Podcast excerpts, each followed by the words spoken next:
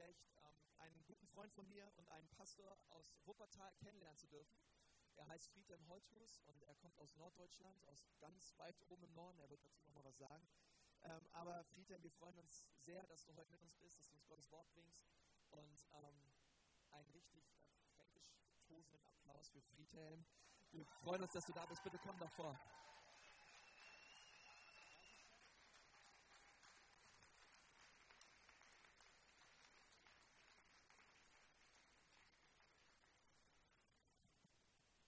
Moin Moin.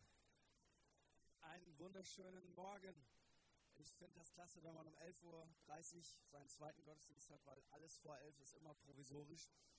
Ähm, und offensichtlich gehört ihr auch zu den Leuten, bei denen alles provisorisch ist vor 11 Uhr. Konstantin und seine liebe Frau, die haben ja bald Nachwuchs. Die werden dann noch stärker wissen, was ein guter Kaffee am Morgen bedeuten kann. Gott ist gut. Eigentlich wollte ich jetzt sagen, schau deinen Nachbar an ähm, und sag ihm, besser aus, als ich gedacht habe. Aber ich mache das nicht, weil nachher sagst du was Falsches oder so und erwischt einen Gast und das geht auf gar keinen Fall. Gäste sind das Beste. Es gibt einige Grundregeln, wenn du mir beim Predigen zuhörst. Nummer eins, ich gehöre zu den sensiblen Menschen auf dieser Welt. Das heißt, du darfst die Predigt doof finden. Du darfst Konstantin eine E-Mail schreiben, wenn du die Predigt doof findest. Nicht mir, Konstantin. Ähm, aber guck bitte lieb, während ich predige. Weil sonst irritiert mich das unglaublich, sonst ähm, rufe ich direkt danach meinen Seelsorger an und der findet das immer doof, wenn er am Sonntag angerufen wird und so. Bitte lieb gucken, kritische Dinge abspeichern, Pastor Kruse schicken. Kön können wir uns darauf einigen? Sonst geht das nicht, versteht ihr? Nummer eins. Nummer zwei, ich stelle mich noch mal kurz vor. Ich bin gebürtiger aus Friese. Mein Name ist Friedhelm Holthus. Nein, ich habe keine holländischen Wurzeln. Ich habe bis 1775 nachgeforscht. Es war mir sehr wichtig, jetzt auch im Vorschatten der Fußball-Weltmeisterschaft ähm, da nicht irgendwie holländisches Erbgut zu haben. Ich liebe Holland, aber in den drei Wochen einer Fußball-Weltmeisterschaft geht das gar nicht. Ihr versteht hoffentlich, was ich meine. Danach ist es wieder klasse. Wir gehen da einkaufen, wir lieben Lakritz, aber ich wollte gesagt haben. Ähm, ich bin Pastor der Christusgemeinde in Wuppertal. Ähm, das ist eine Gemeinde, die zwischen 700 und 1000 Gottesdienstbesuchern hat am Sonntag. 1000 mag ich lieber, 700 passiert aber auch manchmal. So im Schnitt sind es vielleicht 800. Und unsere eigentliche Gemeinde sind unsere Kleingruppen. Da haben wir zurzeit 90 Kleingruppen mit 618 Teilnehmern. Und ich würde sagen, das ist so unsere Kirche. Aber so knapp 1000 Leute zählen sich innerlich dazu. Aber ich weiß, wenn es hart auf hart kommt, kann ich mit diesen 600 Leuten einen Krieg gewinnen. Und die anderen sind auch da und wir arbeiten daran, dass sie ähm, Nummer 619 und 620 werden. Nicht, weil sie eine Nummer sind, sondern ich glaube, kein Christ sollte alleine durchs Leben gehen. Kein Christ sollte gemeinsam, sollte alleine den Stürmen des Lebens entgegenschauen. Jeder braucht Unterstützung, jeder braucht Hilfe. Und wer sagt nur, me and my Jesus, das ist ein Quatschkopf. Das gibt's nicht. Manchmal trifft man ja auch Leute, die sagen, ich, ich möchte eine Familie haben, Pastor, aber ich möchte keine Frau und keine Kinder. Äh, bete für mich, das geht einfach nicht. Äh, wenn du eine Familie haben willst und du bist männlich, brauchst du Frau und Kind.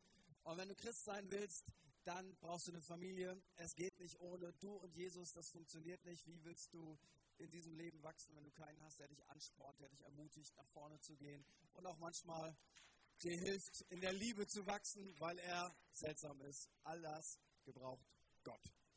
Ich möchte heute Morgen mit euch ein Wort Gottes teilen über Glauben, weil ich habe im Hebräerbrief verstanden, es ist besser im Glauben zu leben, als im Unglauben zu sterben. Du sagst, habe ich noch nie gelesen? Dann ist das das Problem. Hebräerbrief lesen im Glauben leben ist besser als im Unglauben zu sterben. Und ich habe in der Tat sieben Schritte mitgebracht. Und das ist mir auch peinlich, dass ich sieben Schritte habe, weil ich predige immer gegen Predigten mit sieben Schritten. Ähm, aber ich möchte es mal so vergleichen, weil es ist ja, ähm, es ist jetzt kein Geheimrezept, sondern es sind sieben Prinzipien, die dir helfen können, im Glauben zu wachsen, Gott zu vertrauen für Dinge, die du noch nicht siehst. Gott zu vertrauen für Dinge, die noch jetzt ganz weit weg sind Und diese Prinzipien sollen Schritte sein. Und ich stelle fest, ich liebe eigentlich einen Fahrstuhl.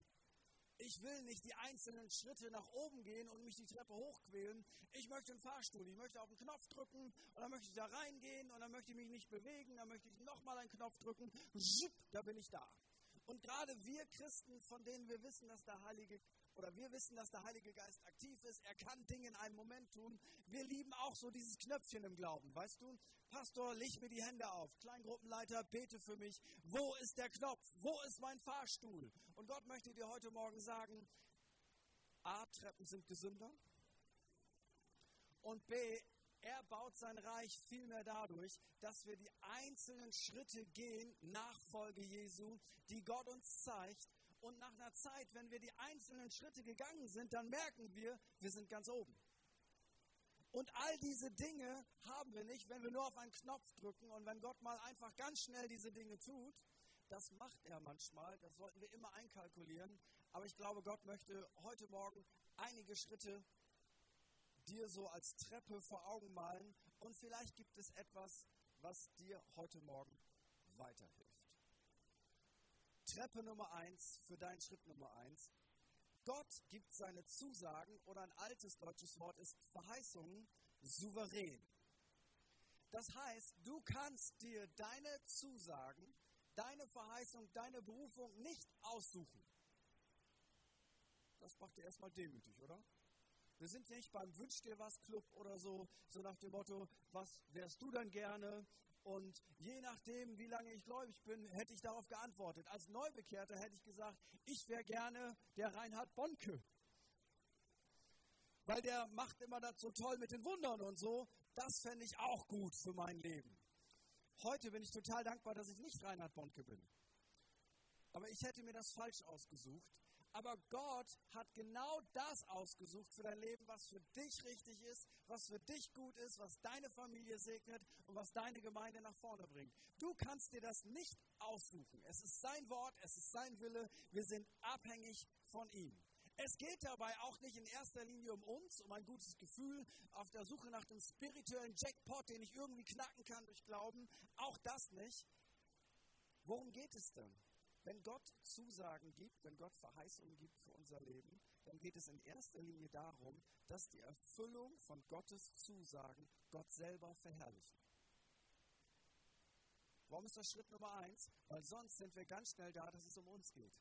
Aber du, Gemeinde Jesu ist der einzige Ort auf dieser Welt, wo es nicht um dich geht. Und weißt du was? Das ist eine herrliche Botschaft. Es geht hier nicht um dich. Auch wenn wir dich lieben. Auch wenn wir dir hoffentlich den besten Kaffee der Stadt servieren und du die besten Freunde der Stadt bekommen kannst. Es geht um Gott. Und wenn wir über Glauben sprechen, dann geht es nicht um Wünsch dir was, sondern geht es darum, dass wir so viel Glauben wie nur irgendwie möglich von Gott bekommen, in unser Leben transportieren und all das abräumen, was Gott irgendwie für uns geplant hat, als Gemeinde, als Familie und als Einzelperson, aus einem Grund, weil jede erfüllte Zusage Gottes verherrlicht Gott. So, wir verherrlichen nicht uns, wir verherrlichen nicht unsere Gemeinde, wir verherrlichen Gott, wenn wir alles abräumen, was er für uns vorbereitet hat, weil Menschen werden sagen, wow, das habe ich dem oder ihr nie zugetraut, das kann nur Gott gewesen sein. Amen dazu. So, das ist ganz wichtig. Und deswegen ist es auch nicht egal, ob wir Gott vertrauen, weil Gottes Ehre hängt daran, dass Menschen seine Herrlichkeit sehen durch seine Gemeinde. Und in seiner Gemeinde sind lauter normale Menschen, so wie du und ich. Und wir repräsentieren Gott. Deswegen spricht die Bibel mehr von Verheißungen und weniger von Vision. Auch wenn ich eine Vision für mein Leben habe, eine Vision für meine Gemeinde habe. Aber die Bibel spricht mehr von Verheißungen, weil das drückt nämlich aus, ich habe mir nämlich nicht überlegt, welches Ziel habe ich in meinem Leben und dann versuche ich Gott damit einzubauen, damit ich meine Ziele erreiche, sondern ich frage, was hast du Gott für mein Leben, für meine Familie, für meine Gemeinde? Und wenn ich das dann empfangen habe, dann fange ich an, darauf zuzuleben. Aber das ist ein ganz anderes Ding, als einfach eine Vision zu haben. Was hast du, Gott, für mein Leben? Was hast du, Gott, für meine Familie? Was hast du, Gott, für meine Gemeinde? Und wenn ich das empfangen habe und sich das dann erfüllt, dann habe ich Gott verherrlicht. Zweitens, der zweite Schritt. Gottes Zusagen haben kein Verfallsdatum wie Joghurt. Was meine ich damit? Nun, vor vielen, vielen Jahren, da hatten wir es finanziell bei uns zu Hause sehr eng. Die ersten drei Jahre haben wir kein Gehalt bekommen. Frag mich nicht, wie meine Frau das gemacht hat. Ich habe die Verantwortung getragen und sie hat den Alltag gemanagt. Wie so oft im Leben. Ne? Das habe ich von Donald Duck gelernt. Der hat immer seinen drei Neffen gesagt, mach das und das. Und die haben ihm dann gesagt, was machst du? Ich trage die Verantwortung. So, ich bin Pastor, ich trage die Verantwortung. Ich bin Ehemann, ich trage die Verantwortung. Nein, das ist böse gemeint und lieb gesagt oder auch andersrum. Ich trage die Verantwortung. Nun, in diesen ersten drei Jahren, da haben wir uns angewöhnt, jeden Cent umzudrehen, überall dort einzukaufen, wo es sehr günstig ist, immer Secondhand, immer Flohmarkt. Das Verrückte ist, heute geht es uns besser, wir sind immer noch im Flohmarkt. Ähm, und wir haben immer Joghurts gekauft, das heißt, meine Frau hat diese Joghurts gekauft. Die waren schon immer so ausgezeichnet, 30 Prozent günstiger. Und das bedeutete, wenn du bis Datum X diesen Joghurt nicht aufgegessen hast, konnte es sein, dass du ihn aufmachst und eine wunderbare Kultur an verschiedenen Pilzen kommt dir entgegen. Weil diese Firma hat auch eine Verheißung gedruckt auf diesem Joghurtbecher. Wenn du bis dann und dann das Ding nicht öffnest, dann ist das dein Problem.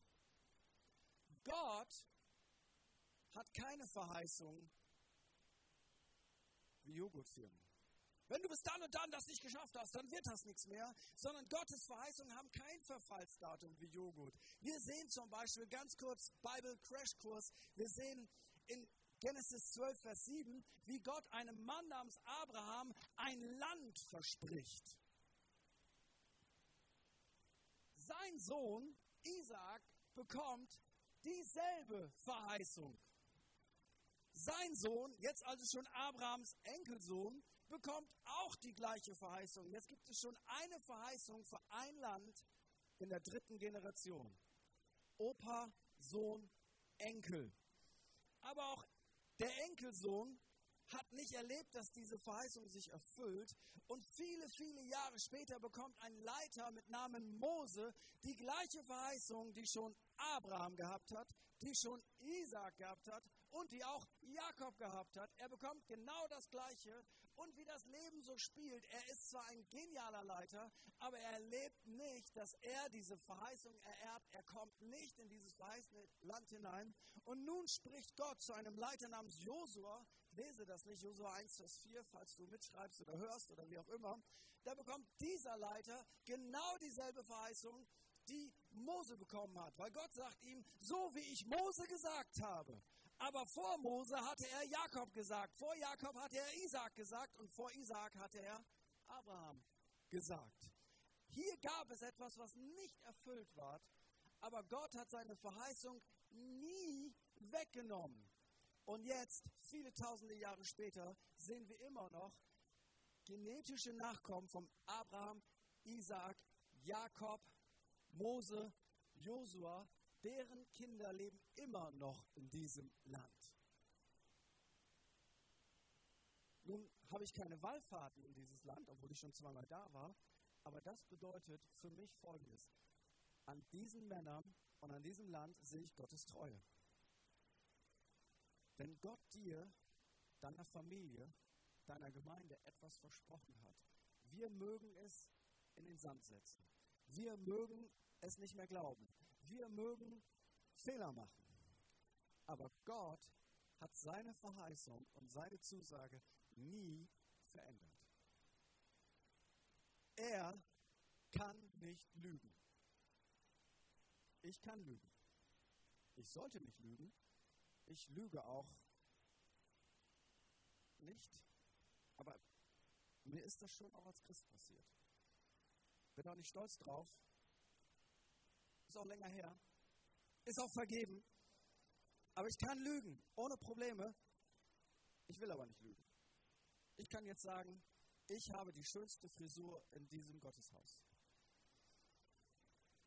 Alle, die jetzt gelacht haben, zahlen nachher 5 Euro mehr in die Kollekte. Das ist offensichtlich eine Lüge, weil jeder weiß, dass Pastor Konstantin die schönste Frisur hat.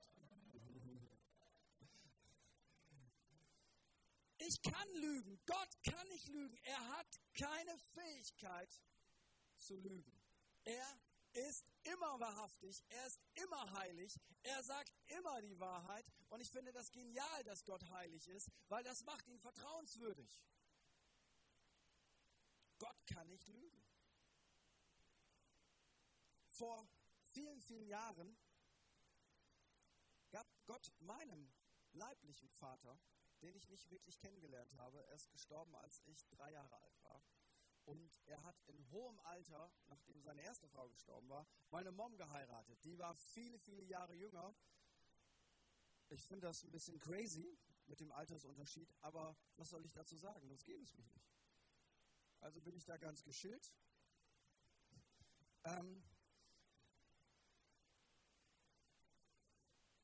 Der einzige Nachteil war, dass er so früh zum Herrn gegangen ist, aber das ließ sich dann nicht mehr reparieren. Aber Gott hatte meinem Vater zugesagt,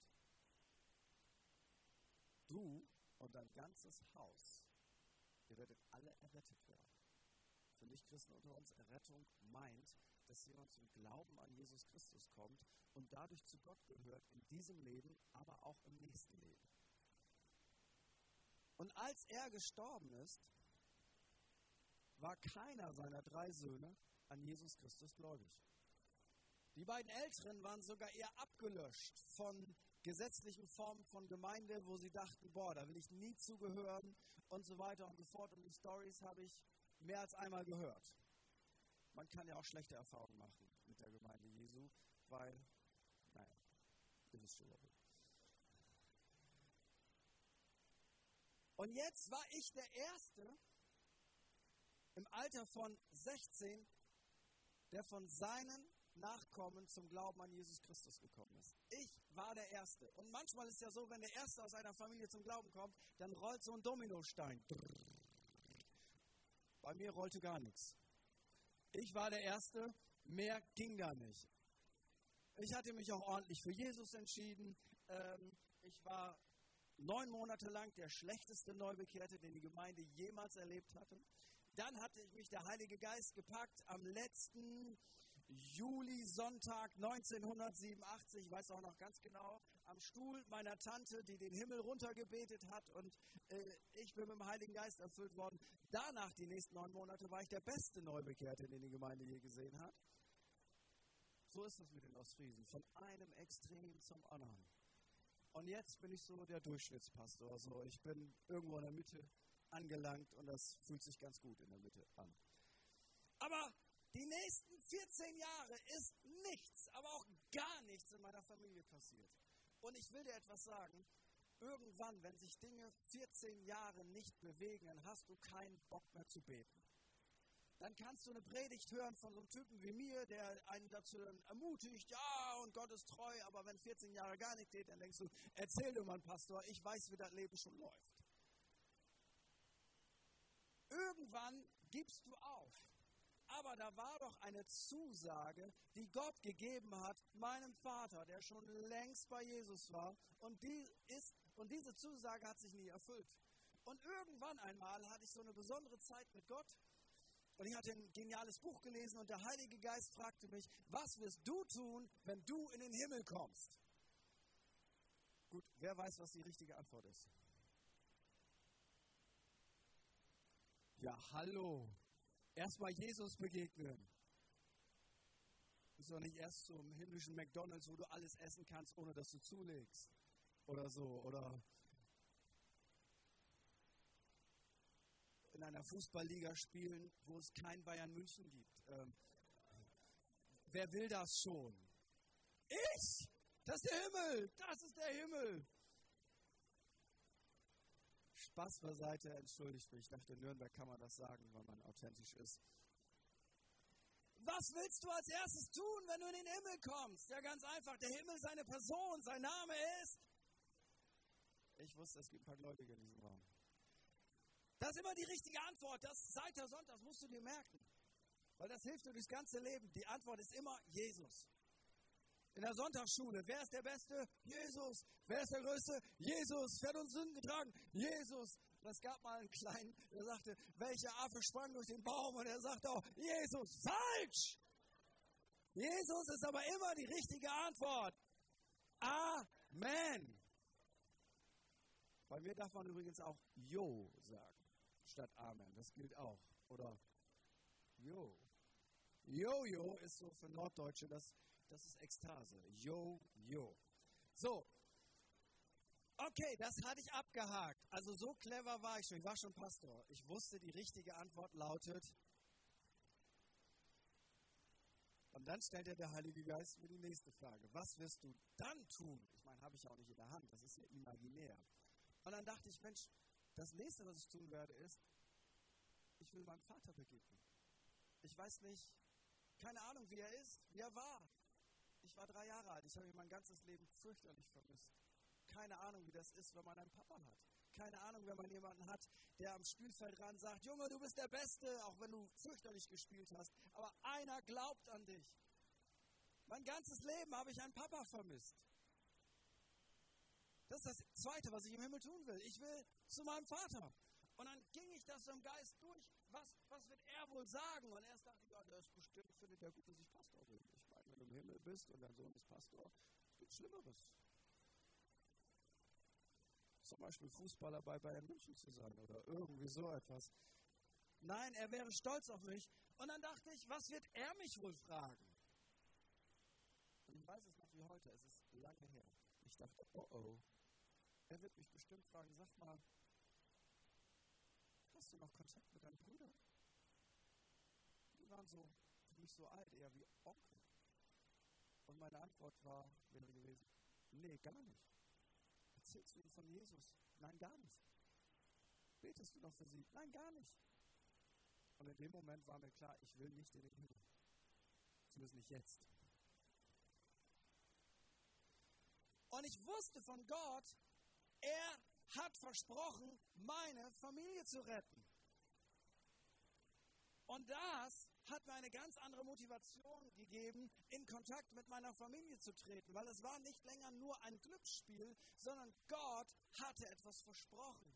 Um eine lange Geschichte kurz zu machen, 14 Jahre ist nichts passiert. Und dann in sechs Monaten haben sich sechs Leute aus meiner engsten Familie, inklusive einem meiner Brüder und drei seiner Söhne, und eine Ehefrau dazu zu Jesus bekehrt.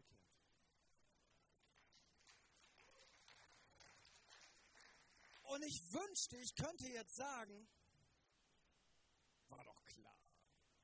Ich habe mich für Jesus entschieden, dann habe ich meine ganze Familie. Nein, ich war so frustriert, ich habe nicht mehr gebetet dafür, ich habe keinen Glauben dafür gehabt, ich konnte mir das nicht vorstellen. Ich konnte mir vorstellen, dass jeder zu Jesus kommt, aber nicht die Leute aus meiner Familie. Aber Gott konnte das. Und weißt du, was die Wurzel war? Er hat es versprochen. Er hat es nicht in den Zeitrahmen erfüllt, wie mein Vater. Er hat es nicht so gemacht, wie es in guten christlichen Büchern ist. Jemand kommt zum Glauben, dann bekehrt sich die ganze Familie. Gott hat es anders gemacht, aber ich habe eins verstanden. Gott, Gottes Verheißung ist nicht davon abhängig, selbst ob ich lebe oder nicht. Wenn Gott es versprochen hat, dann kann es immer noch passieren. Gottes Verheißungen haben kein Verfallsdatum wie Joghurt. In seinen Zusagen, das war die zweite Stufe, dritte Stufe, ich muss mir jetzt beeilen. In seinen Zusagen gibt es ein Minimum und ein Maximum. Ich nenne das Gummibandverheißung. Als Gott dem Josua gesagt hat, welches Land er denn nun kriegt, die finale Entscheidung, das ist das Land. Da sagte Gott in Josua 1, Vers 4, von der Wüste bis zum Libanon und von dem großen Strom Euphrat bis an das große Meer gegen Sonnenuntergang, das ganze Land der Hethiter soll euer Gebiet sein. Nun, jetzt lest das mal unfromm. Du musst eine Karte zeichnen und das, was du jetzt einzeichnest, das kriegst du. Ist also eine wichtige Sache, oder? Und es schreibt von der Wüste bis zum Libanon. Vom Strom Euphrat bis an das große Meer. Und dann ist auf dieser Karte schon das große Meer. Aber wo machst du deinen Strich? Am Anfang des großen Meeres? Am Ende des großen Meeres? Gott hatte sich nicht festgelegt. Gott hat gesagt, bis an das große Meer. Ja, aber das sagt ja schon das Wort. Das große Meer ist groß. Und das große Meer hat einen Anfang und das große Meer hat ein Ende. Und wo machst du jetzt deine Zeichnung rein? Was gehört dir? Und ich denke mal so schnoddrig frech, Gott, wenn das okay ist, nehmen wir das Ende des großen Meeres. Weil wenn du dich nicht festlegst, du scheinst großen Glauben zu mögen, also am Ende. Ich nenne das Gummibandverheißung. Gab auch mal einen Propheten, der sagt einem König, komm in mein Prophetenzimmerchen und er drückt ihm ein paar Pfeile in die Hand. Er ist in einer militärischen Auseinandersetzung, ich glaube gegen Aram. Und die Aramäer haben die Israeliten gequält, gepiesackt, gepeinigt und die mussten jetzt besiegt werden. Und der König, der Prophet sagt dem König, hier hast du ein paar Pfeile, hau auf den Boden. Der König sagt, hau auf den Boden und macht pling, pling, pling. Dreimal. Und der Prophet wird sauer. Er sagt nicht dreimal. Du solltest fünf oder sechsmal schlagen, weil jeder Schlag bedeutet ein militärischer Sieg gegen Aram. Und du hast nur dreimal geschlagen, jetzt werdet ihr dreimal gewinnen und dann kriegt ihr wieder was auf die Mütze. Aber du solltest öfter schlagen, fünfmal, sechsmal, dann hättest du es ganz bekommen. So, wenn ich das jetzt sehe, wenn das Gottes Herzschlag ist, dann heißt das, wann immer dir Gott einen Pfeil in die Hand drückt, als ein Symbol, dass er was tun will, immer hauen. Gar nicht mehr aufhören. Irgendjemand zählt da schon. Und wenn Gott sagt, bis an das große Meer immer weiter zeichnen. Abstriche machen geht immer. Aber wenn du erstmal das eingekesselt hast, dann mehr kommt er nicht. Das Volk Israel hat nie, selbst unter David, das ganze Land eingenommen. Es ist immer was übrig gewesen. Ich will dir etwas sagen. Es ist egal, was du mit Gott erlebst. Es ist egal, was du bewegst durch deinen Glauben, den Gott in dein Herz gegeben hat, den du freisetzt. Es Ist egal was. Es gibt immer noch mehr. Es ist nie Inflation im Himmel. Es ist nie so, dass Gott sagt, tut mir leid, alle ausverkauft. Nie. Gibt es nicht. Es gibt immer noch mehr manchmal sogar so viel mehr, dass man es nicht fassen kann oder nicht glauben kann, aber es gibt immer noch mehr, immer noch mehr, es ist immer noch Land übrig. Selbst David, ein Mann nach dem Herzen Gottes, ihm war es nicht gelungen, alles einzunehmen, was Gott hatte. Das bedeutet, es ist egal wie alt du bist, es ist egal wie jung du bist, es gibt immer noch mehr. Und das ist ein gutes Gefühl. Es mag sein, dass ich mich gerade nicht in dem Meer bewege, aber es gibt immer noch mehr. Nächster Schritt. Seid ihr noch da? Gottes Verheißungen sind immer größer als das, was wir menschlich können. Nämlich Riesen gehören zum Inventar des verheißenen Landes. Warum sind Gottes Verheißungen und Gottes Zusagen eigentlich größer als das, was wir menschlich umsetzen können? Ganz einfach, weil wenn wir es menschlich könnten, würden wir uns die Ehre geben. So sind wir nun mal. Aber Gott teilt alles mit uns, seine Liebe, seine Barmherzigkeit, alles teilt er mit uns, aber nicht seine Ehre. Es gibt eine Sache, die gehört ihm ganz alleine, seine Ehre. Deswegen ruft er manchmal Leute, die nicht sind vor der Welt, damit er deutlich machen kann, ich bin's. Deswegen benutzt er manchmal Gemeinden, auf die keiner mehr einen Pfifferling gegeben hat, damit jedem klar ist, ich bin's. Deswegen benutzt er normale, schwache Menschen, wo jedem klar ist, was soll Gott aus denen denn machen? Und Gott sagt, meine Kraft ist in den Schwachen mächtig. Warum macht er all diese Dinge? Ganz einfach, weil er will deutlich machen, ich bin es. Und deswegen ist das alles, was Gott möchte, dass wir ihm zutrauen, dass er mehr in unserem Leben tut, als das, was wir jemals organisieren oder produzieren könnten. Es ist immer größer, es macht einem immer Angst, es ist immer unmöglich und daran erkennt man oft, das ist Gott. Grundsätzlich. Unser Kampf ist nicht menschlich. David hat Goliath nicht mit seinen normalen Skills für Soldaten besiegt. Weil Goliath war nicht besiegbar mit den normalen Mitteln. Der war viel zu groß, knapp drei Meter groß und sein Speer war wie ein Baum. Und wenn du da als 17-jähriger Teenager kommst, dann sagst du nicht, komm doch her, komm doch her. Drei Meter. Wenn du den anguckst, dann denkst du, Baby, Gott das ausgeteilt hat, war ich gerade auf Toilette.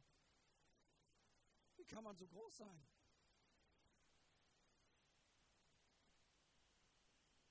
den kannst du nicht so besiegen.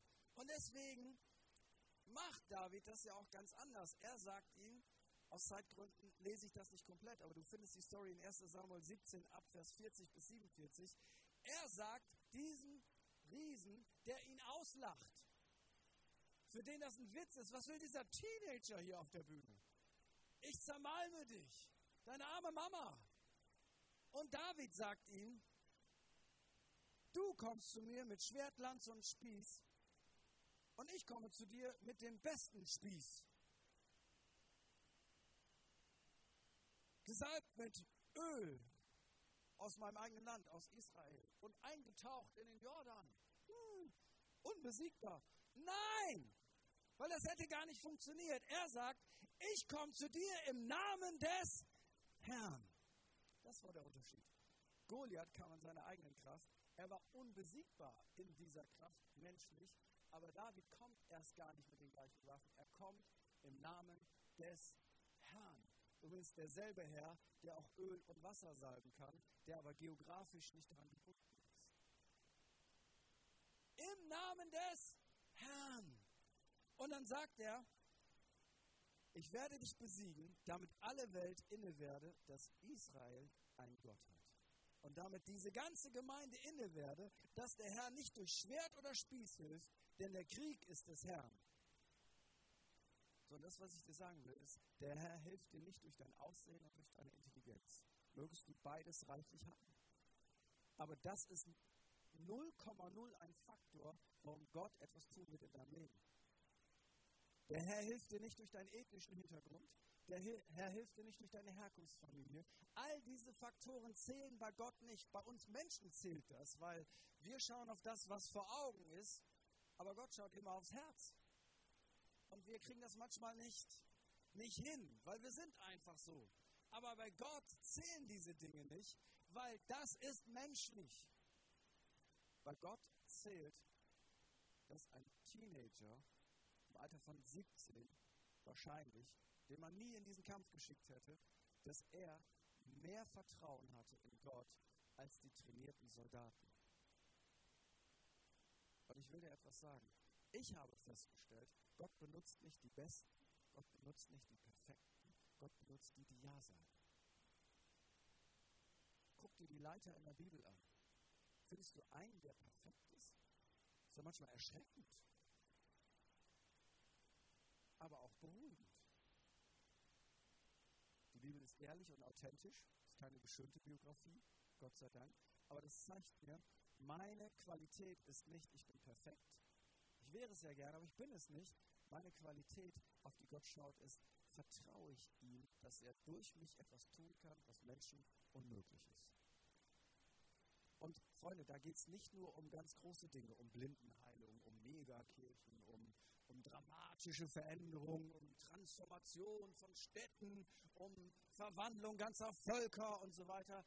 Wir haben es ja in unseren Kreisen immer nur in, in XXL. Wir transformieren immer gleich ganze Städte. Und wir bauen nie normale Gemeinden. Wir bauen immer Megakirchen. Und das ist auch alles ganz gut. Und da glaube ich ja auch für. Aber weißt du, es gibt auch Dinge, da muss ich am Montagmorgen für glauben. Das hat nichts mit einer großen Kirche zu tun. Das hat was mit Hausaufgaben von meinem Sohn zu tun. Das hat was mit ADS zu tun. Das hat was mit was weiß ich was zu tun. Das hat was mit Rechnung bezahlen zu tun. Das hat was mit dem Weg im Leben zu tun. Das hat was mit, mit was weiß ich, mit, mit einem Kind, das gerade gar nicht auf Jesus steht, zu tun. Verstehst du? Es geht nicht um die großen Sachen. Wir brauchen Gottes Kraft für unseren ganz normalen Alltag von Montag bis Sonntag. Nicht nur für, für die Kirche hat er was Großes und für mich ich brauche Gott in meinem Leben. Ich kann nicht ohne ihn. Ich bin nicht gut genug, ich bin nicht clever genug, ich bin nicht intelligent genug, ich habe nicht genug Geld. Ich brauche Gott und ich bekenne das. Leute sagen, ja, das ist nur was für schwache Leute, ich bekenne das, ich brauche Gott. Ich krieg's nicht hin alleine. Ich brauche Gott. Und ich schäme mich dessen überhaupt nicht. Andere brauchen Drogen, andere brauchen Alkohol, andere brauchen Ruhm, andere brauchen Sex, andere brauchen Karriere, andere brauchen große Autos. Ich brauche eben Gott. Und Gott ist viel cooler wie die anderen Sachen, die ich aufgezählt habe. Und du kriegst auch keinen Kater und du wirst, es ist alles gut. Alles gut. Okay, ich glaube, ich bin schon beim fünften. fünften. Jemand hat aufgepasst. Das ist ein tolles Kind bekommen. Auch viel mit Genen zu tun. Ne? Wenn du selber clever bist, ist die Chance ganz hoch. Dann noch so einen gesalbten Mann, also Öl und Gehirn. Unglaublich, was für ein Vorrecht. Was für ein Vorrecht. Wer den Mount Everest treffen will, ist unser fünfter Schritt, muss auf den Mond zielen. Der ist leider nicht von mir, den habe ich geklaut von Reinhard Bonke, einem der genialsten Männer Gottes in der Kirchengeschichte. Wer den Mount Everest treffen will, muss auf den Mond zielen, hat Reinhard mal gesagt. Was meint er damit? Okay, für alle die, die das nicht wissen. Reinhard Bonke ist ein deutscher Evangelist, der Afrika auf den Kopf gestellt hat.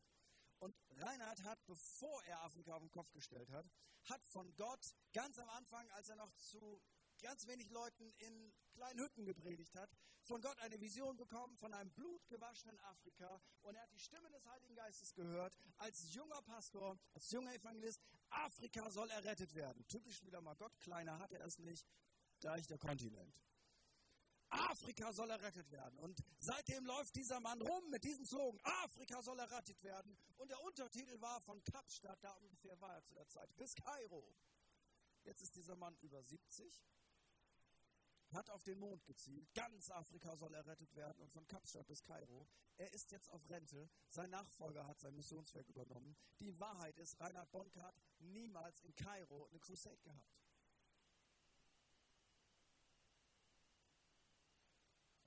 stolzer Gedanke.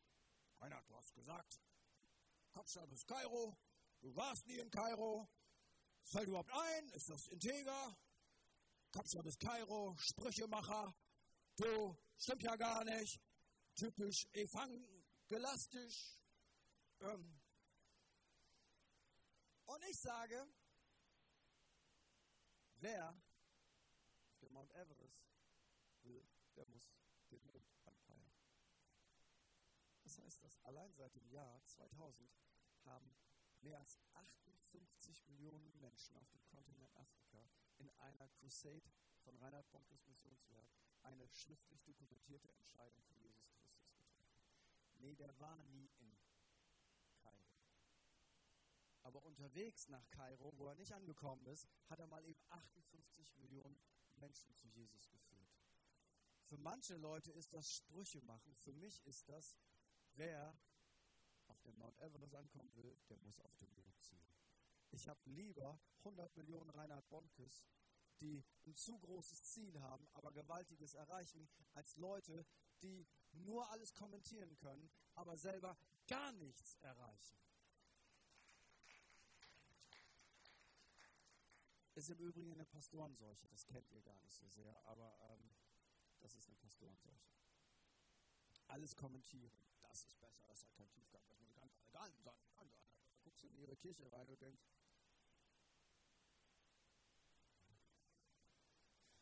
ich will nicht sagen, was ich da denke.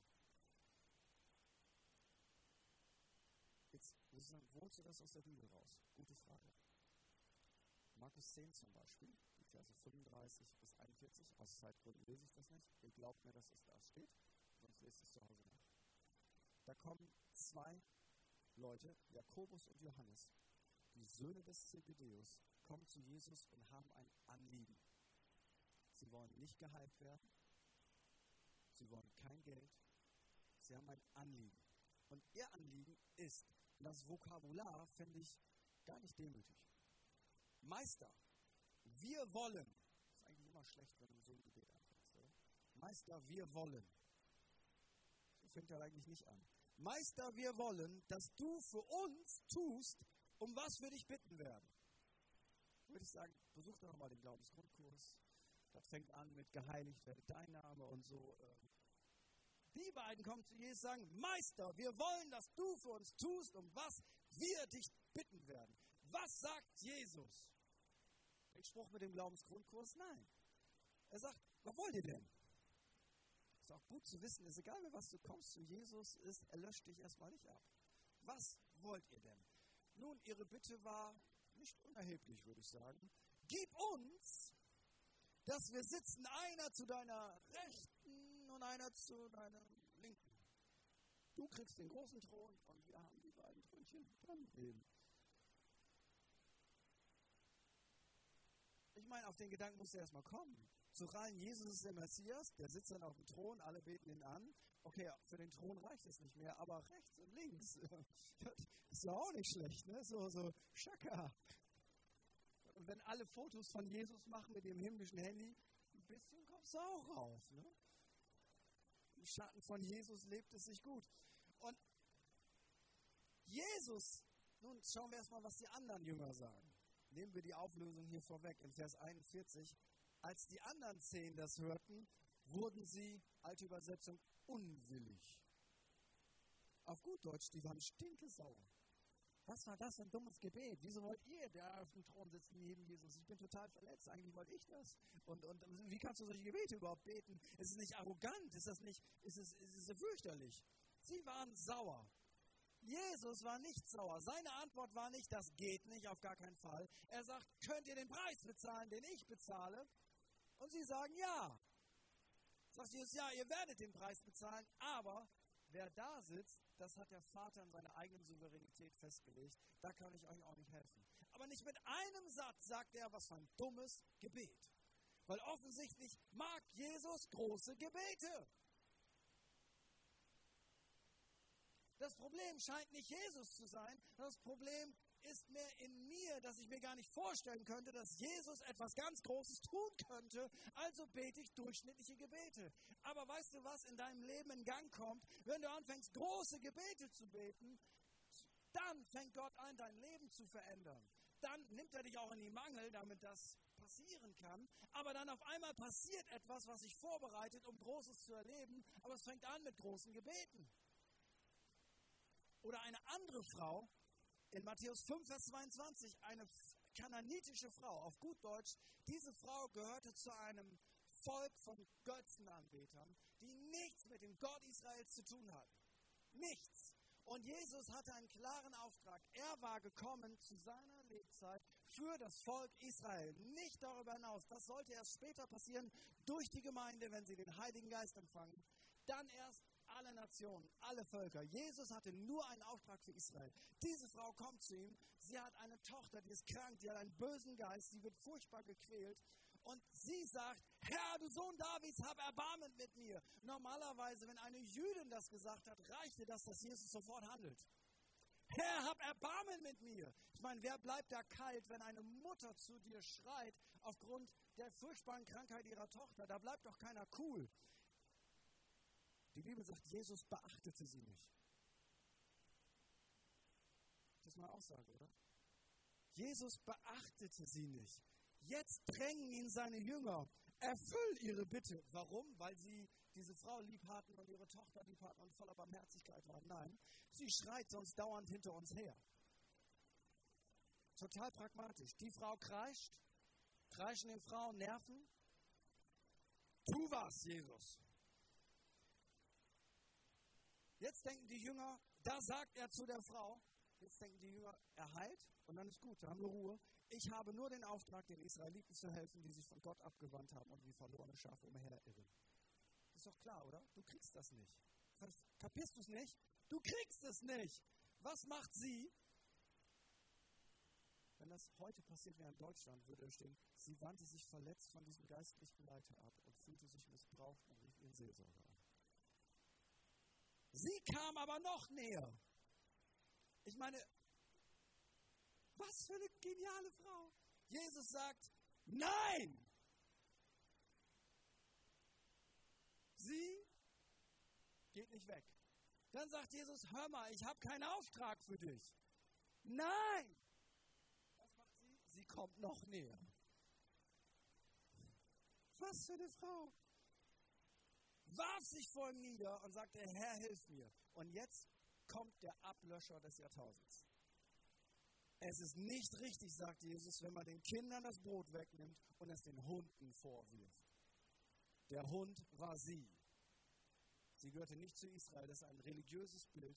Du bist ein unreines Wesen und das Brot der Heilung gehört den Kindern Israels und dir gehört es nicht. Ich will dir was sagen, ganz ehrlich. Ich hätte gesagt, Jesus, das reicht jetzt. Ich habe es verstanden. Ich gehe nach Hause. Du willst mich nicht heilen. Musst du mich beleidigen? Versteht das einer? Oder bin nur ich so sensibel? Und diese Frau sagt, ja, Herr, stimmt. Wir bekommen doch auch die Krümmel, die vom Tisch ihrer Herren runterfallen. Und jetzt sagt Jesus, du hast mich. Dein Glaube ist groß. Was du erwartest, soll geschehen.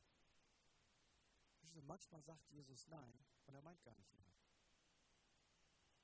Manchmal will er nur gucken, wie reagierst du denn, wenn er Nein sagt. Manchmal sagt Jesus Nein und er meint Nein. Das ist das Verrückte. Manchmal sagt er Nein. Und wie sollst es, Gott kann auch nicht lügen, wie sollst du das auseinanderfummeln? Ich will dir was sagen, einfach weitermachen. Wenn Jesus Nein sagt, weitermachen. Und ich meine jetzt nicht im Sinne von Gehorsam. Jesus sagt Nein, sündige nicht und mach weiter. Das, das meine ich gar nicht. Wenn Gott sagt Gericht, sagt Herr Gnade. Weil manchmal meint Gott Gnade und er sagt Gericht. Und manchmal will er einfach nur sehen, wie viel ist es dir denn wert, dass das passiert, worum du ihn bittest. Bist du bereit, alles zu bezahlen? Oder ist es nur eine billige Bitte, so wie, oh, da gibt es Freibier, ich will auch ein Bier. Ja, gibt's heute nicht, oder nicht. Wie viel ist es dir denn wert? Und der letzte Gedanke, Jesus läuft auf dem Wasser.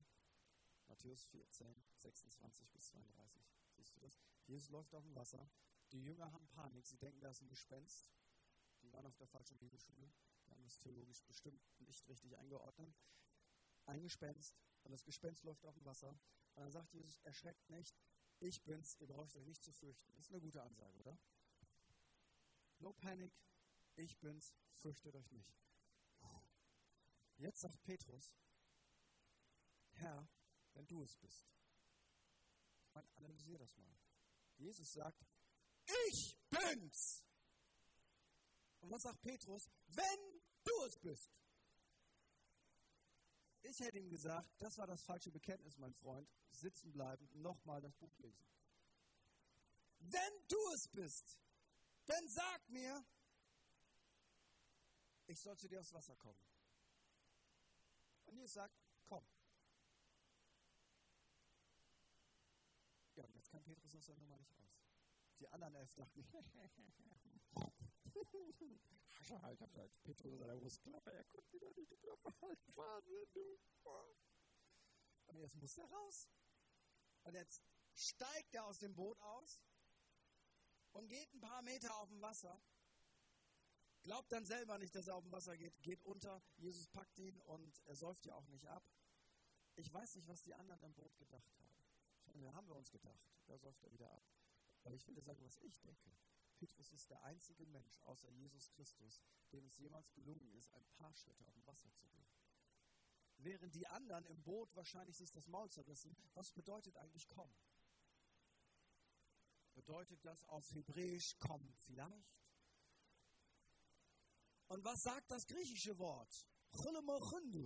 Das bedeutet manchmal kommen, aber es bedeutet auch manchmal in spezifischen Situationen kommen, wenn die göttliche Souveränität in dem Moment das Rema aus dem Herzen Gottes gesprochen hat. Und Petrus, der denkt gar nicht. Der hört komm und sagt, here we go. Weißt du, und mein Verstand ist dann oftmals bei den Jüngern. Nee, komm, das muss man auch im Kontext sehen. Und ist ja alles richtig. Und die anderen gehen. Weißt du, die einen initiieren Glauben und erleben Gott und die anderen beten dann später an, wenn das Wunder passiert ist. Und ich möchte lieber, und ich bin menschlich total schüchtern und ich hasse Risiken. Ich mag keine Aktien. Aktien sind böse. Aktien sind vom Teufel. Ich habe ein Sparbuch. Ähm, da gibt es zwar keine Zinsen, aber das ist sicherer. Aber ich möchte trotzdem ein Petrus sein. Wenn Gott sagt, komm, will ich kommen. Und dann will ich alle Freunde und Kollegen debattieren lassen, ob Jesus das so meinte, ob das vom Grundtext her so richtig ist und ob das nicht unausgewogen ist. Das haben andere doch auch noch nie gemacht und so. Ich möchte einfach lieber ein bisschen absaufen, aber auf dem Wasser laufen. Ich möchte zu denen gehören, die das Wunder initiieren und die, die später anbieten, anbeten, die gibt es genug. Und was für eine Qualifikation brauchst du dafür? Musst du Pastor sein? Nein.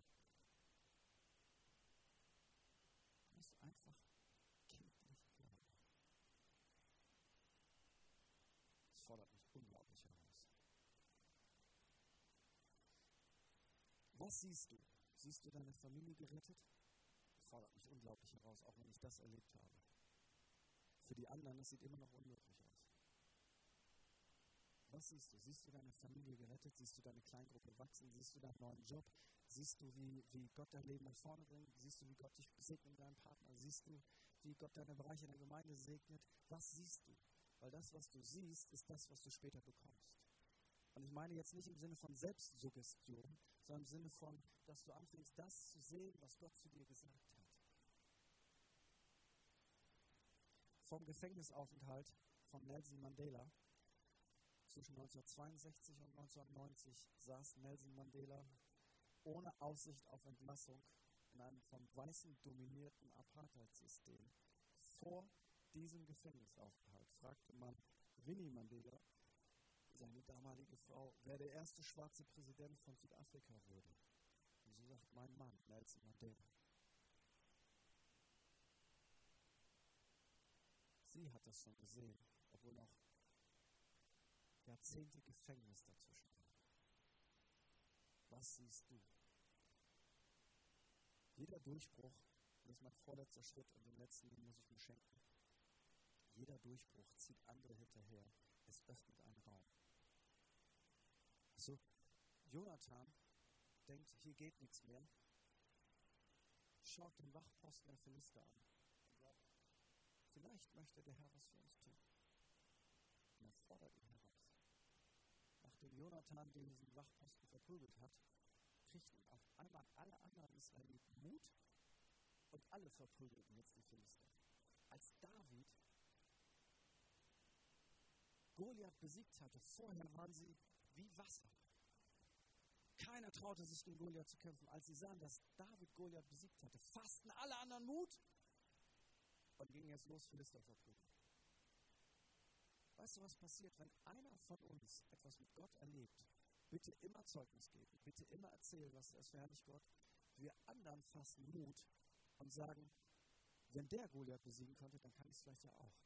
Und gehen los, Philister verprügeln, Riesen verprügeln, Sünde verprügeln, Befreiung erleben. Vor wenigen Jahrzehnten war es unmöglich, eine Meile unter vier Minuten zu laufen. Wissenschaftler bestätigten, es ist nicht möglich, dass ein Mensch die Meile unter vier Minuten laufen kann. Das hatte noch nie ein Mensch gemacht und Wissenschaftler haben bestätigt, das geht eben nicht. Dann lief ein Mann namens Roger Bannister, lief als erster Mensch die Meile unter vier Minuten. Jahrhunderte war es keinem gelungen. Nie. Wissenschaftler bestätigten, warum das nicht geht. Aber in den zehn Jahren, nachdem Roger Bannister die Meile unter vier Minuten gelaufen hatte, liefen 336 Menschen die Meile unter vier Minuten. Was will ich damit sagen? Wenn ein Mensch von uns gezeigt hat, dass es möglich ist, dass die ganze Familie gerettet wird, werden andere denken, das geht bei mir auch. Wenn ein Mensch Heilung erlebt hat, werden andere denken, vielleicht soll ich doch nochmal beten. Wenn eine Gemeinde auf einmal von 30 auf 100 springt, dann denken andere Pastoren, Mensch, vielleicht ist das ja normal. Wenn eine Gemeinde 500 Leute erlebt, wenn eine Gemeinde 1000 erlebt, vielleicht denken auf einmal alle, da geht ja doch mehr, was habe ich nur für ein Bild gehabt. Verstehst jedes Mal, wenn du einen Durchbruch mit Gott erlebst, machst du anderen Mut, dass es möglich ist. Du bist ein Türöffner. Du machst das nicht nur für dich, sondern dein Glaube wird auf einmal anziehen für andere Leute, dass mehr möglich ist. Deswegen ist es so wichtig, dass wir zusammen in einem Korpus als Gemeinde Gott dienen, uns gegenseitig heiß machen, weil jeder von uns hat Tage, wo er zweifelt, jeder von uns hat Niederlagen, jeder von uns hat Gebete gebetet, die nicht erhört worden sind. Wir alle kennen das. Aber wenn einer auf einmal einen Schritt weitergekommen ist, dann sagt uns das alle, das geht. Und schon bist du ein andere. Es ging dir um deine Verheißung, aber auf einmal bist du ein Segen für andere. Der letzte Gedanke ist, du musst einen Schritt gehen. Weil jeder Ort, auf dem ihr eure Füße setzt, was Gott ja schon versprochen hatte, aber sie mussten ihren Fuß darauf setzen. Den wollte Gott ihnen geben. Weißt du, wenn deine Vision zu groß ist, um klein zu starten, dann hast du gar keine echte Vision.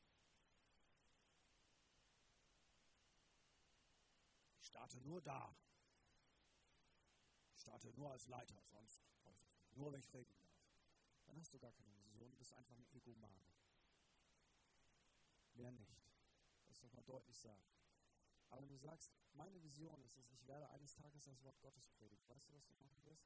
Du wirst anfangen, erstmal nach unten zu gehen und du fängst an, eine kleine Gruppe zu leiten, fängst an, eine Toilette zu putzen, du fängst an, mitzuarbeiten oder sonst was. Weißt du nicht warum? Weil Gott hat gesagt, dass wir uns unter seine mächtige Hand demütigen und dann erhöht er uns zu seiner Zeit. Und manchmal seine Zeit zu einer anderen Zeit, als wie ich mir das vorstelle. Aber weißt du, was Gott mit solchen Sachen macht? Er testet deinen Charakter. Geht es dir um dich oder geht es dir um sein Reich? Und weißt du was, wenn es dir um dich geht, und die Wahrheit ist, es ging uns allen schon mal um uns selber, dann nutzt Gott diese Zeiten, wo wir nicht das kriegen, was wir uns erträumen, um an unseren Motiven und Haltungen und Motivationen zu arbeiten. Das nennt man Heiligung, Zerbruch, Charakterveränderung. Aber wenn du da durchgehst, dann kommen erst die Big Points. So, wenn deine Vision groß ist, sage ich Halleluja. Wenn sie aber so groß ist, dass du nicht bereit bist, klein anzufangen, dann hast du keine Vision, dann hast du eigentlich gar nichts. Fang klein an und dann geht's los. Der Ruf Gottes ist eine Aneinanderreihung von kleinen Schritten. Und wenn du diese kleinen Gehorsam und Glaubensschritte gehst, dann stellst du nach einer Zeit fest, wow, ich bin richtig nach vorne gekommen. Aber es waren die Schritte, es war nicht der Fahrstuhl. Und ich wünsche euch Gottes Gnade, jeden einzelnen Schritt zu gehen. Und manchmal sind auch ein bisschen später dran, die Schritte, und manchmal kommt das, es ist ja keine Technik oder kein Prinzip. Aber ich hoffe, dass ihr heute Morgen etwas mitnehmen konntet von dem, was in meinem Herzen für euch heute Morgen war. Wollen wir zusammen aufstehen? Ich glaube, wir werden jetzt noch eine gute Gebetszeit haben. Und ich möchte die Seitenspielerin schon mal bitten, ein bisschen zu Klimpi Klimpi. Und bevor ich jetzt noch beten will, möchte ich die wichtigste Frage stellen, die man überhaupt nur stellen kann. Vielleicht bist du heute Morgen hier und du sagst, ich habe fast nichts von dem verstanden, was du gepredigt hast, Pastor. Was sind das denn für Verheißungen und Versprechungen und Jesus und Gott und Glauben? Und ich möchte dir sagen, es fängt an mit dem wichtigsten Schritt, den du jemals gehen kannst, mit der wichtigsten Entscheidung, die du jemals treffen kannst. Und keine Entscheidung zu treffen, ist auch eine Entscheidung zu treffen. Und die wichtigste Entscheidung, die du treffen darfst, ist, bist du schon einmal bewusst auf Jesus Christus zugegangen und hast ihm gesagt, ich verstehe vielleicht nicht alles, aber ich möchte dir nachfolgen. Ich möchte so leben, wie du das möchtest. Ich möchte, dass du in mein Leben kommst. Und wenn du erst alles verstehen möchtest, bevor du diesen Schritt gehst, dann möchte ich dir sagen, ich bin diesen Schritt vor 27 Jahren gegangen. Ich verstehe nicht mal ansatzweise alles. Aber ich habe eine Beziehung. Ich muss nicht alles verstehen. Ich habe eine Beziehung zu Jesus. Und die erste Verheißung, die er dir geben möchte, ist keine materielle Verheißung. Ist nicht irgendetwas Gutes im Leben, sondern die wichtigste Verheißung, das wichtigste Versprechen ist, wenn du bereit bist, den Schmutz deines Lebens ihm zu geben, dann ist er bereit, mit dir zu tauschen, dass du die Gerechtigkeit, die Heiligkeit, die er hat, gibt er dir und er will nur deinen Schmutz. Das ist ein unglaublich genialer Tausch. So fängt alles an. Vielleicht bist du schon einmal bei Jesus gewesen und vielleicht hast du auch schlechte Erfahrungen mit Christen, mit Gemeinden gemacht und hast dich auch von ihm abgewandt, wo du spürst, ich muss wieder zurück in die Spur. Ich will wieder Jesus nachfolgen. Dann ist heute der Moment. Und ich möchte dann gerne, dass wir dich gleich in einem Gebet mit einschließen.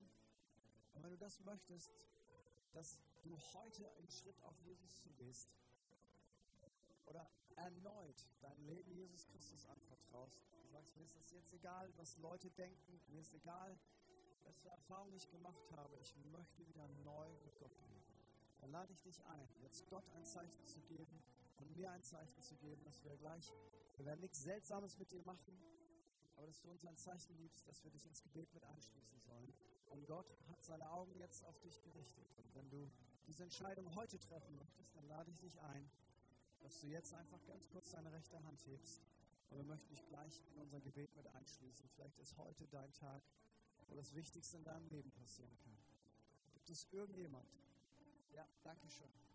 Gibt es noch jemand, der sagt, das ist mein Tag, genau das möchte ich?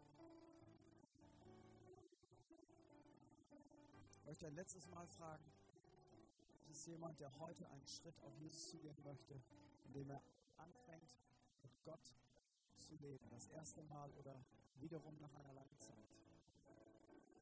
Ich frage ein letztes Mal.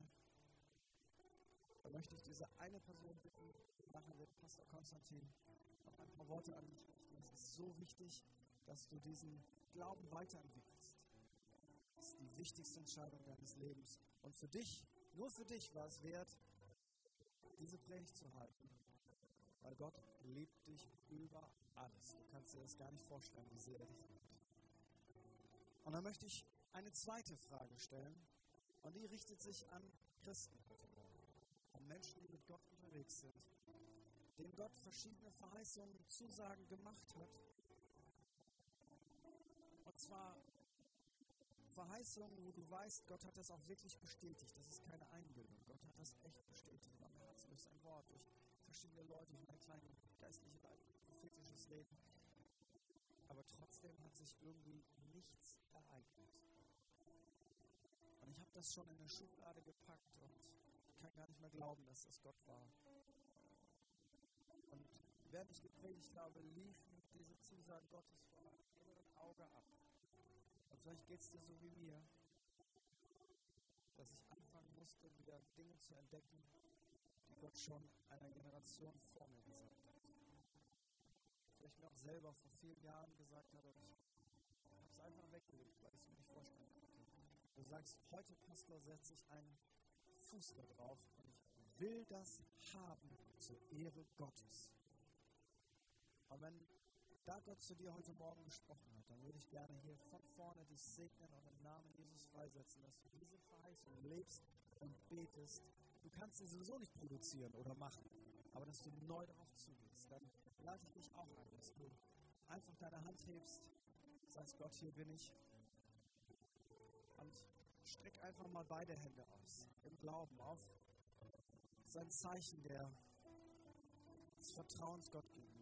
Jesus, und ich möchte dich bitten, dass du jeden Frust, jeden Unglauben, jede Verzweiflung, auch jedes Verdrängen, ich möchte dich bitten, Herr, dass du das heute so wie Staub von uns wegnimmst, Herr. Dass wir schütteln das ab und wir möchten dir sagen, Herr Jesus, wir können das nicht machen, aber wir können dir vertrauen und wir sagen dir erneut, wir lassen dich nicht, es sei denn, du segnet uns. Diese Frau, diese kananitische Frau ist ein Riesenvorbild. Jesus, wir bleiben dran. Petrus ist ein Riesenvorbild. Wir sagen, Jesus, wenn du es bist, dann sag uns komm. Und wir wollen kommen. Und Herr, der auch die Söhne des Zebedeus sind uns ein Vorbild. Wenn sie kühn beten konnten, dann wollen wir das auch tun. Und im Namen Jesus segne ich meine Geschwister und meine Freunde hier. Und ich bete im Namen Jesus, dass du die Zusagen, die du ihnen gegeben hast, erfüllst, dass sie es erleben zur Ehre Gottes des Vaters. Im Namen unseres Herrn Jesus Christus. Nicht uns, sondern dir allein. Sei alle Ehre in der Gemeinde von nun an fort bis in alle Ewigkeit. Amen. Amen.